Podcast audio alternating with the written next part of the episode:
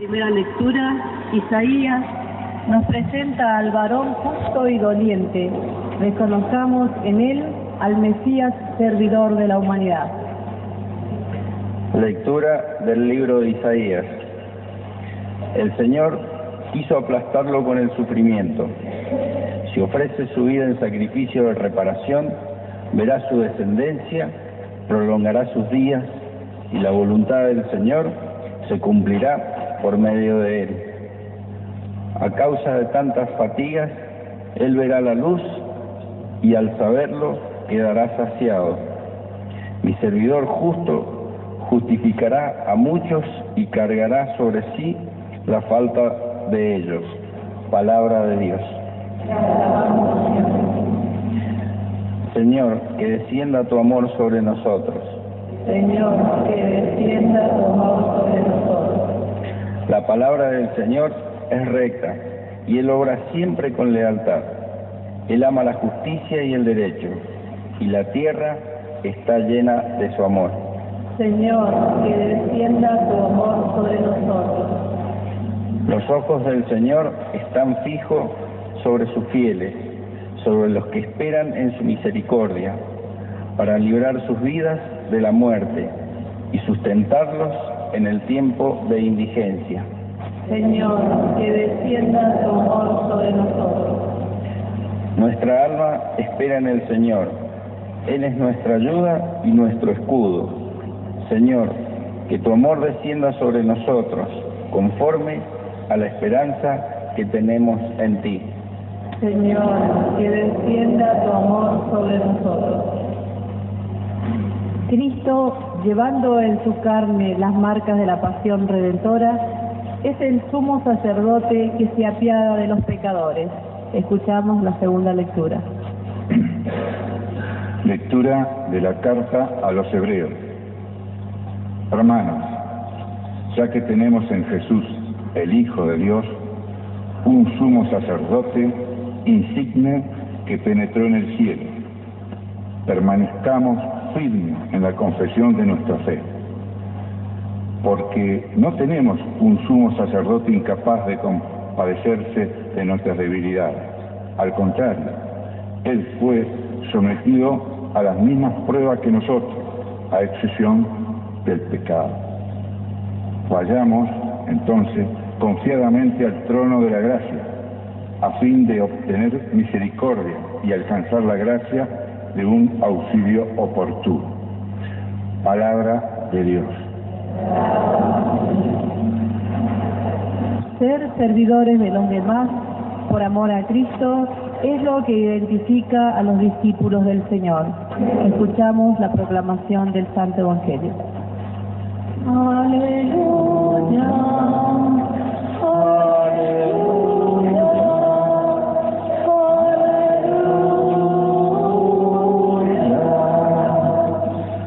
Hijo del Hombre vino para servir y dar su vida en rescate por una multitud. Aleluya. Aleluya. Aleluya. El Señor esté con ustedes. Evangelio de nuestro Señor Jesucristo según San Marcos. Santiago y Juan, los hijos de Zebedeo, se acercaron a Jesús y le dijeron, Maestro, queremos que nos concedas lo que te vamos a pedir. Él les respondió, ¿qué quieren que haga por ustedes? Ellos le dijeron, concédenos sentarnos uno a tu derecha y el otro a tu izquierda, cuando estés en tu gloria. Jesús les dijo, no saben lo que piden. ¿Pueden beber el cáliz que yo beberé y recibir el bautismo que yo recibiré? Podemos, le respondieron. Entonces, agregó Jesús, ustedes beberán el cáliz que yo beberé y recibirán el mismo bautismo que yo. En cuanto a sentarse a mi derecha o a mi izquierda, no me toca a mí concederlo, sino que estos puestos son para quienes han sido destinados. Los otros diez que habían oído a Santiago y a Juan se indignaron contra ellos. Jesús los llamó y les dijo, Ustedes saben que aquellos a quienes se considera gobernantes dominan a las naciones como si fueran sus dueños y los poderosos les hacen sentir su autoridad. Entre ustedes no debe suceder así. Al contrario, el que quiera ser grande, que se haga el servidor de ustedes. Y el que quiera ser el primero, que se haga el servidor de todos. Porque el mismo Hijo del Hombre no vino para ser servido, sino para servir y dar su vida en rescate por una multitud. Es palabra del Señor.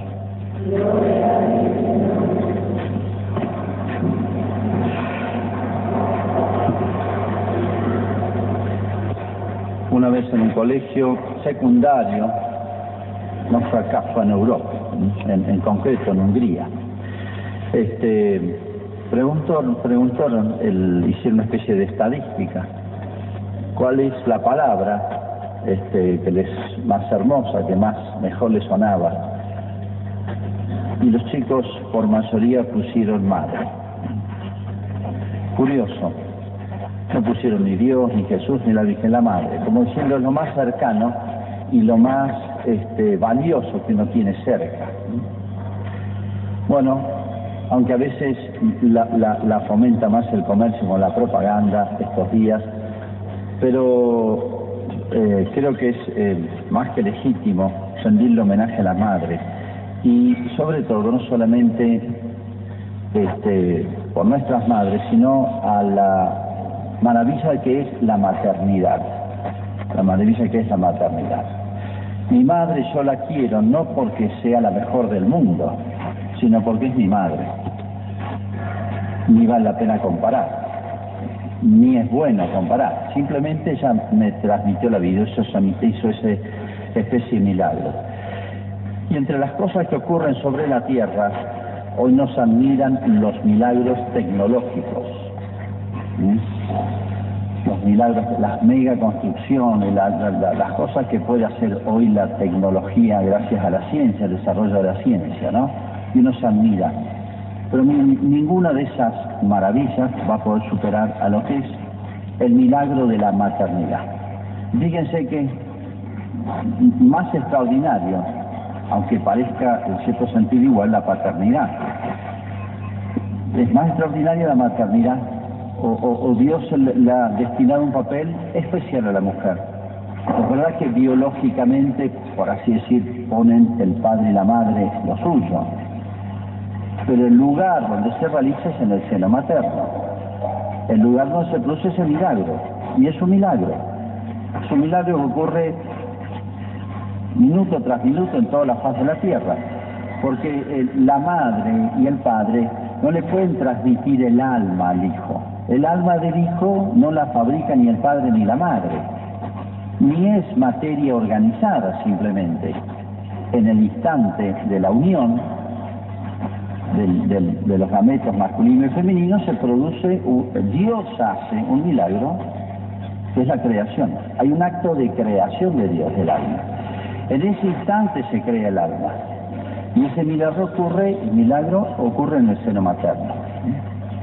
Por eso la vida, pero no la vida como sino la vida humana, que es imagen y semejanza de Dios, tenemos alma, tenemos espíritu, es algo por así decir, muy cercano a Dios. El hombre vale más que toda la... Una persona vale más, es más que todo el cosmos. Una persona, porque tiene alma.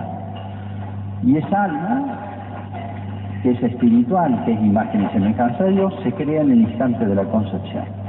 Por eso olvidamos estas cosas y esta maravilla que es la vida humana. Por eso es tan natural y, está en la naturaleza más de la mujer todavía que del varón, el que se admire ante una vida nueva. Y apenas la mujer sabe que está embarazada y, bueno, obviamente si el hijo es bien recibido, como debiera ser siempre, siempre, este, ya se empieza a ser madre, se empieza a quererlo. Por eso normalmente se entera antes que nadie la mamá. Por eso es el primer amor que hemos tenido el primer cobijo, primer protección, primer hogar que hemos tenido es el seno materno. El primer lugar que hemos habitado es el seno materno. La primera persona que nos ha cuidado y custodiado es la madre. Y allí hemos habitado nueve meses. No es lo mismo que la paternidad. Entonces, Dios le ha reservado, este es el orden natural, por lo Dios. Dios ha reservado para la madre, para la mujer, un papel único, especial. Por eso ese vínculo con el hijo no se corta. En los animales, bueno, el hijo ya se independiza y ya ni reconoce a la madre. Pero en nosotros no, es una relación la más íntima que existe. Fíjense, hay distintas relaciones entre los hombres. Hay relaciones de trabajo, hay relaciones, hay vínculos de, de amistad o de compañerismo, o de haber compartido, compartir, qué sé yo, un, un mismo equipo deportivo. Puede ser de vecindad, puede ser de amistad muy profunda, puede ser sanguíneo, de, sangre, bueno, los hermanos, primos, parientes, etcétera, parientes políticos. Pero de todos los vínculos humanos, el más estrecho es el de la madre y el hijo, y el hijo y la madre. Por eso se es madre hasta el final, hasta el último día. Está bien, cuando se casa el hijo dejará a su padre y a su madre, lo deja físicamente, pero se sigue necesitando esa relación. A veces se complica un poquito cuando se transforma en suegra, para otra parte, pero bueno, se puede ser una excelente suegra y no se deja de ser madre. ¿eh? Bueno, y, después vienen los nietos y, se es como doblemente madre. ¿eh? Los nietos son como, no sé por qué, a veces se apegan más a los nietos todavía que a los hijos pero se sigue siendo madre. O sea, la maternidad es algo maravilloso que no termina nunca, termina con la muerte y yo diría y va mucho más allá, porque deja sus recuerdos imborrables. ¿eh? Y digo esto, sea la madre que sea, he visto muy buenas relaciones madre-hijo y he visto malas relaciones. Pero sin embargo, la madre sigue siendo la madre. ¿eh? Se perdona todo, la madre, el hijo y el hijo a la madre. ¿eh? Porque hay algo mucho más fuerte. Esto es así las cosas humanas y así lo ha hecho Dios, no lo hemos hecho nosotros. Por eso está bien. Cuando dice el relato de la creación que va haciendo todo, Dios, Dios lo que había hecho estaba bien hecho. Si Dios aprobó su propia obra, bueno, no podía ser de otra manera, nos damos cuenta que acá hay algo que no vamos a cambiar nosotros. Lo que tenemos es que profundizar en esto, escrutar, estudiar, profundizar y pensar y reflexionar y, bueno, hoy con el desarrollo de las ciencias, sobre todo las humanas, la psicológica, etcétera, está perfectamente establecido el papel decisivo del punto de vista humano, o llamémosle psicológico, de la figura materna, ¿eh? así como la paterna, cada uno pone lo suyo. Nos queda eso, pero hoy estamos nosotros mismos cuestionando, destruyendo la maternidad. Porque de fondo, de fondo se crea esa mentalidad que todo se construye. Vamos a construir ciudadanía, vamos a construir la familia, vamos a construir inteligencia. He escuchado, hoy se escucha, se escucha esa palabra que es un disparate, es una locura. Vamos a construir. No, el hombre descubre, Inventar significa descubrir las maravillas de las leyes de la naturaleza y utilizarlas. Pero el ser humano ya está fabricado, no lo estamos fabricando nosotros de a poquito. Podemos ir mejorando los modelos de auto. En forma 26 no es lo mismo que hoy una esas supercamionetas, supervehículos, todos con la tecnología moderna, sí, es muy mejorando el auto. Pero el hombre lo vamos a mejorar al ser humano profundizando la obra de Dios y ajustando nuestro pensamiento, nuestra conducta, nuestras costumbres a eso que Dios ha hecho. Pues está bueno, no va a haber modelos nuevos de madre, ¿eh? ni vamos a inventar nosotros. La fecundación in vitro, fíjense, una paradoja. Lo que ocurre, ese milagro que ocurre en el seno materno ocurre en una, la madre estrictamente de quien está fecundado in vitro es un frasco, estrictamente, porque ahí se produce el milagro de la creación del alma. ¿eh? Cuando se, queremos sustituir las cosas con las cosas artificiales, lo natural, vamos a echar a perder la obra maestra de la naturaleza. ¿eh? Bien, no quisiera detenerme, pues ya son temas tan sabidos, todo el tema, cómo avanza esta cultura. Yo digo cultura porque se, se empiezan a poner argumentos a favor y se empiezan a no entender los argumentos en contra de toda esta corriente del aborto.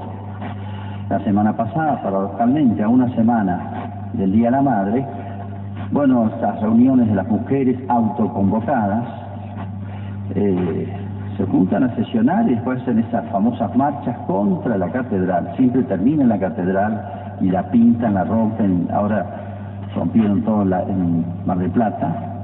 Bueno, el tema, lo que más les interesa es el aborto. Que los carteles. Me da vergüenza transcribirlos, por no malas palabras.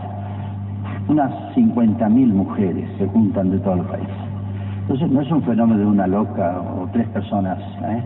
Esto tiene apoyo ideológico, económico, político, social, etcétera. Los que han estado ahí, de Malargo fue un grupito a defender la iglesia. Este, eran 300 y venían 50.000. La prensa presentó que gente de ultraderecha las provocó y estas pobres mujeres que defendían ese eslogan que hay ahora, ni una más ni una menos, no, estas agredido a la iglesia como lo hacen siempre. Su mayor enemigo es la iglesia, pues en realidad es Dios, es el orden natural. No lo saben expresar, pero es eso. Es terrible que esto pase en nuestra Argentina, que todavía se valora la familia. Y al Día de la Madre se juntan y se festeja y tiene un significado para nosotros. Esto pasa acá. Y acá en Malargüe también estas marchas que hicieron otro día, ni una menos, y creo que la van a repetir, tiene todo este fondo feminista, que es lo que se llama, esto ya está programado hace 40 años. Yo cuando escuché que iban a empezar esta batalla, yo digo, no va a funcionar, ¿y sí? Se llama la guerra de los sexos, o la teoría del género, que ya está incorporada a nuestra legislación. La teoría del género, no hay dos sexos, hay muchos. Se acabó la maternidad y todas esas variantes de hoy, de los vientres alquilados, etcétera. O la guerra de los sexos, poner el varón contra la mujer, ni una menos. A uno le parece muy loable eso. Pero no, es poner en víctima a la mujer y victimario al hombre. Es dialectizar que se llama, oponer, oponer y hacer la lucha. Enfrentar lo que debiera armonizarse, lo que debiera complementarse. Entonces no caigamos en esa trampa. Yo no quisiera ni una víctima de nada ni varón, ni mujer, ni grande, ni chico, ni de la droga, ni sobredosis, ni, ni peleas de barrio, ni peleas de bandas de, narcotraficantes, de nada. Pero acá ponen, ni una menos, como si se, la, se matara mujeres por ser mujeres. Si se mata una mujer porque hubo una pelea de matrimonio dura y él estaba borracho y la mató, y la mujer es cordobesa, no mata cordobesas, no hay un complot contra las cordobesas. La mató porque estaba borracho y se le fue la mano y estaban peleando. ¿Entiende? Ni por ser mujer, sino porque se pelear. Entonces acá se busca como enfrentar. ¿eh? Entonces, tenemos que luchar por la justicia en la sociedad, pero no caer en trampas que terminan en otra cosa peor. No defendiendo el bueno, algo bueno, sino generando algo mal, enfrentando más. Hay tantas maneras como hoy, lamentablemente, se, se combate lo más sagrado. Yo digo, es como un reducto que es la familia. El pasado les mencionaba un dato que ha saltado al principio de este año, y es que la famosa Lucía de Fátima, la que vio a, la Virgen en Fátima, que murió en el 2005, pero este dato se conoció este año, que siguió teniendo apariciones de la Virgen hasta casi la muerte murió de 97 años, el mismo año que Juan Pablo II muere. Bueno, Lucía mandó una carta, bueno, a raíz de un instituto que crea Juan Pablo II sobre la familia, diciéndole, esto se lo debe haber dicho la Virgen, la última batalla que libra Satanás es contra la familia. Por eso recen mucho, defiendan la familia. Bueno, yo diría, si dirigieran la familia, que es lo, lo más central, es la madre es la maternidad, el, milagro de la maternidad. Temo por nuestras próximas generaciones, nuestras chicas que no tienen, y chicos que no quieren casarse, que la maternidad se da de otra manera, no, les interesa el, seno materno, en el seno familiar, perdón. En fin, todas estas fórmulas nuevas que están saliendo, todas terminan afectando a la maternidad y por lo tanto al hijo. Hoy las madres también han renunciado a veces al papel que Dios les ha dado. ¿Se puede ser mala madre? Sí, sí. Es algo tan fuerte, pero uno se puede desviar todo. ¿Se puede ser mal hijo? Claro se puede ser mal hijo, aunque sea tan grande el vínculo. Muchas veces las madres eh, no saben o no se animan, diría, han perdido autoridad, o porque no tienen autoridad moral para decirle algo al hijo, porque ellos no lo cumplen. Es tremendo eso. Cuando no se animan, ¿no? el hijo sabe que les puede contestar, entonces no le dicen nada. O les puede sacar algo que tiene razón el hijo.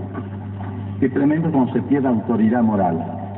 Pero a veces las madres no eh, aman mal a los hijos. Y pongo un ejemplo muy frecuente. En las escuelas se observa al hijo, porque bueno, el hijo en la escuela hace macanas como en la casa. Y sistemáticamente las madres van a defender a sus hijos. Tengan o no tengan razón. Tengan o no tengan razón. Ni siquiera lo averiguan. A mí mi mamá y mi papá me decían, ¿hiciste una macana? ¿Es verdad que lo hiciste? Bueno, aguántatela. Me metí una sanción en la escuela, me la metían. Aguantatelas, listo.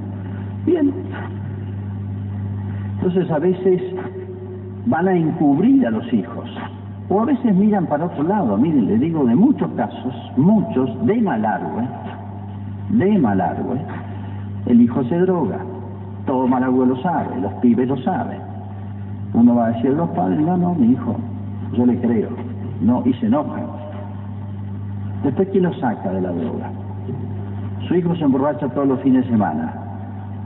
Está bien, le duele a la madre, a lo mejor lo encubre porque quiere convencerse que no es así, pero tiene que enfrentar esa situación. Ese es el papel principal. Y eso es lo que le dijo Jesús en este Evangelio de hoy a los apóstoles.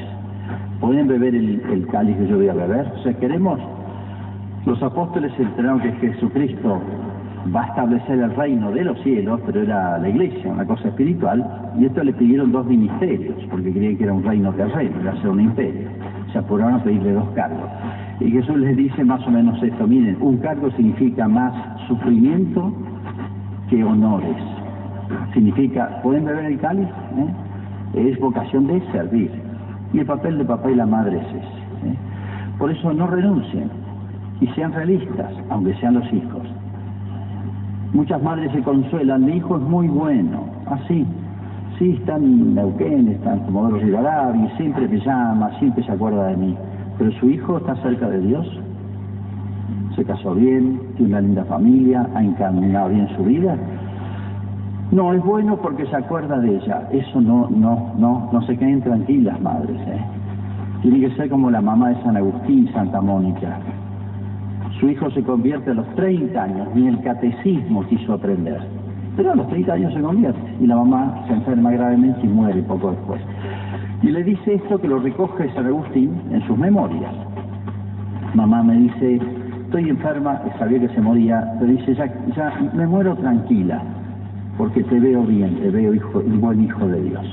Cumplí Como si ya no tengo nada más que hacer en la tierra. Cumplí mi misión. Esa es la misión de la mamá hacer sus hijos buenos hijos de Dios. No estar conforme porque le, dieron un título y el hijo se recibió.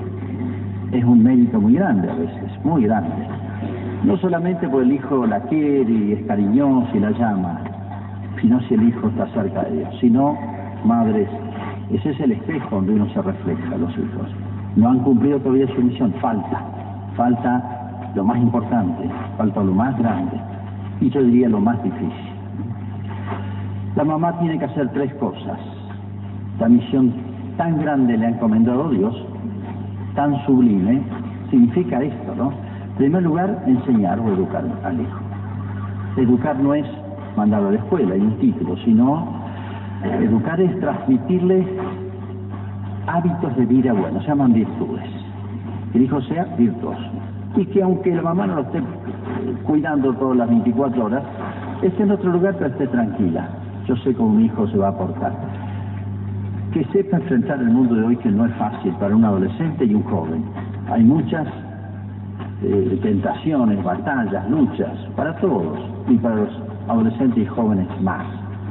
Están preparados esos chicos eh, en los años de hogar en que papá y mamá lo tuvieron cerca, lo han preparado para esta batalla, se puede decir, para este mundo del siglo XXI, tal cual como viene? La pregunta. Para eso debieran prepararse los novios. Pero ni, ni hablan de estas cosas, ni piensan ni saben de estas cosas. ¿Cómo educar un hijo hoy para que sea virtuoso en este mundo? No se trata tampoco de aislarlo y crearlo en un sótano. No, esos hijos después cuando reaccionan son los peores. Es vivir en este mundo, como dice Jesús, sin ser del mundo. No es fácil. Segunda cosa que tiene que ser la mamá, porque esto no alcanza, en realidad los dos, es rezar por el hijo. Y rezar, y rezar en serio, y rezar con dolor. La madre, si es madre, vive siempre en ascuas, siempre en ascuas. Si el hijo se va, ¿cómo estás? ¿Cuándo volvés? si está lejos, decime que siempre quiere estar pendiente hijo, es natural, no, no, cordón umbilical espiritual no se corta nunca. Y no está mal eso, está bien. Pero ese recuerdo permanente es rezar por él y mucho, y mucho. San Agustín dirá, hablando de su mamá, mamá me engendró dos veces, no solamente con su cuerpo, sino mucho más con sus lágrimas. Y en tercer lugar, y esto es más difícil todavía, sufrir por el hijo.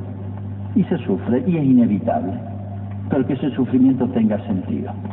Ese dolor de a lo mejor de no tener el hijo, no estar como quisiera, no ser como quisiera. Ese hijo que a lo mejor está medio en una etapa de rebeldía, que no le hace caso, que hace lo contrario, que anda en malas compañías, todo en malos pasos, que no. Y bueno, sufrir y ofrecer ese dolor.